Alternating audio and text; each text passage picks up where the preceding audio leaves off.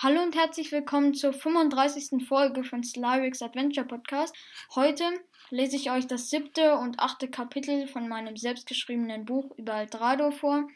Ähm, bevor ich damit anfange, noch eine kurze Info. Also ich werde das mit den Magic-Karten, die ich zum Geburtstag beko wahrscheinlich bekommen werde, da werde ich diese Spiel eine Spielvariante spielen mit den 40 Karten in dem Deck und dann gegeneinander spielen, also wo wir abwechselnd aus, Booster, aus Boostern ziehen werden, eben mit meinem Freund.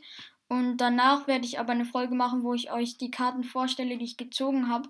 Also eigentlich habe ich eigentlich beides gemacht, nur halt ist es kein richtiges Opening, sondern halt einfach nur, ich weiß jetzt schon, welche Karten ich gezogen habe, die stelle ich euch einfach nur vor.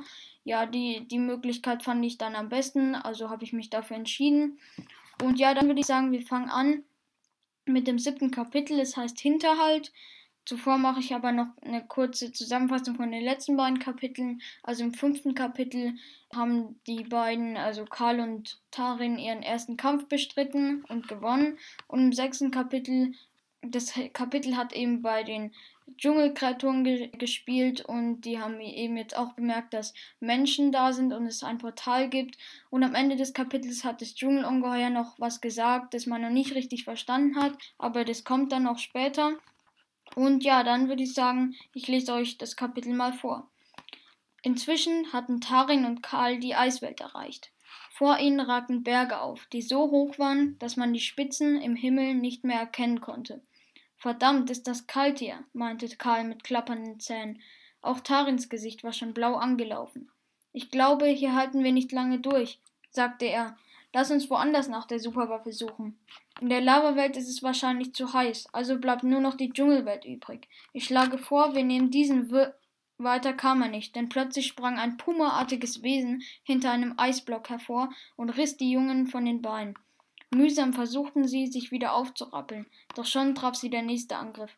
Tarin spürte einen stechenden Schmerz in der Schulter, schaffte es aber endlich aufzustehen und sein Schwert zu greifen, das ihm aus der Hand gerissen wurde. Er betrachtete den Gegner. Es war der Schattenpanther mit seinen messerscharfen Krallen und den drei Schwänzen, die auch mit giftigen Dornen besetzt waren. Das Wesen stürmte auf ihn zu. Doch im letzten Moment wich Tarin aus. Diesen Augenblick nutzte der Junge, um der Kreatur sein Schwert entgegenzuschleudern. Dieses blieb in einer Vorderpfote stecken. Der Panther stieß einen Schrei aus und brach kurz zusammen. Aber urplötzlich drehte er sich um und ließ einen seiner Schwänze auf Tarin herabsausen. Der Junge hatte keine Chance auszuweichen. Doch auf einmal fiel der Schwanz abgetrennt zu Boden. Karl tauchte lächelnd neben Tarin auf. Da bin ich ja gerade noch mal rechtzeitig gekommen, sagte er. Du hast mich gerettet. Vielen Dank, keuchte sein Freund. Dann zog Tarin sein Schwert aus der blutenden Wunde des Panthers. Dieser war vor Schmerzen abermals zusammengebrochen und lag schnell atmend im Schnee. Soll ich ihn erlösen? fragte der Junge. Wäre wohl besser, meinte Karl. Nachdem diese Tat vollbracht war, machten sich die beiden auf den Weg in die Dschungelwelt. Jemand muss den Panther auf die Suche nach uns geschickt haben, dachte Tarin laut nach, als sie gerade einen breiten Pfad entlang liefen. Dieser jemand weiß also, dass wir hier sind. Dann ahnt er wahrscheinlich auch, dass, dass es einen Weg auf die Erde gibt. Oh nein, wir müssen sofort zum Portal, um es zu beschützen. Also das war jetzt das siebte Kapitel. Da hat halt der Schattenpanther die beiden angegriffen. Der, das war auch eine der Kreaturen, die im sechsten Kapitel auf die Suche nach den Menschen geschickt wurden. Ja, dann zum achten Kapitel. Es heißt Unaufhaltsam. Und ja, viel Spaß. Am besten teilen wir uns auf, meinte Tarin. Du beschützt das Portal und ich hole die Superwaffe. Karl war einverstanden, und so trennten sich die beiden. Inzwischen hatte der Monstergrüller das Dschungelungeheuer vom Tod des Schattenpanthers unterrichtet. Dieses konnte es nicht fassen. Der Schattenpanther hat sich von zwei Menschen töten lassen, fragte es zornig. So ist es leider, antwortete der Monstergrüller vorsichtig. Und es kommt noch schlimmer. Das Kampfkrokodil wurde auf der Suche nach dem Portal vom Lavadrachen attackiert und schwer verletzt. Der König des Dschungels bemühte sich, nicht die Nerven zu verlieren. Seit diese Hitzköpfe die Superwaffe haben, schrecken sie vor nichts zurück, grummelte es. Beide Kreaturen ahnten nicht, dass Tarin bereits den Dschungel erreicht hatte und das Gespräch belauschte. Er kauerte in einem Busch und hörte mit Neugier zu.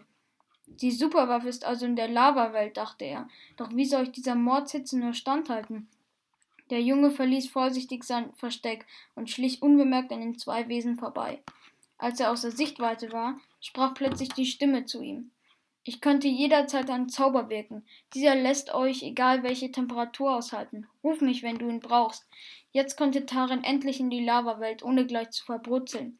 Erleichtert setzte er seinen Weg fort. Karl hatte jedoch keine so guten Aussichten, denn kurz bevor er das Portal erreichte, erblickte er in der Ferne einen riesigen Steinkoloss, der sich langsam aber sicher auf ihn zubewegte.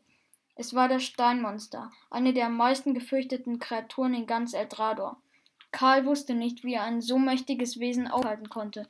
Mit einem flauen Gefühl im Magen beobachtete er, wie es immer näher und näher kam. Dann war es da. Mit seinen grünen Augen starrte die Kreatur auf den Jungen hinab. Und du denkst, du könntest mich davon abhalten, das Portal zu betreten? fragte sie mit tiefer Stimme. Anschließend schleuderte das Monster Karl beiseite, der total verdutzt war, dass der Steinkoloss überhaupt sprechen konnte. Haha, alle in Eldrador wissen bereits von dem Portal, tönte dieser. Nur ich bin der Erste, der in die Menschenwelt gelangt. Weg von diesem grauenhaften Ort. Karl verzweifelte. Er würde nichts mehr tun können. Die Mission war gescheitert. Also es ist ein bisschen unlogisch, warum die Stimme den erst jetzt sagt, dass sie ein Zauber wirken könnte, welche einen jeder, jede Temperatur aushalten ließ und äh, also lassen würde. Und, und das, warum hat sie das nicht schon in der Eiswelt gemacht? Das ist eben die Frage, aber das klärt sich auch später noch auf. Und es ist ein bisschen unlogisch, warum Karl verdutzt war, dass die Kreaturen sprechen können, aber Tari nicht. Ja, das ist mir auch aufgefallen. Aber ich hoffe, es ist nicht so schlimm. Ähm, ja, dann würde ich sagen, das war schon wieder mit der Folge. Ich hoffe, sie hat euch gefallen und bis zum nächsten Mal. Ciao.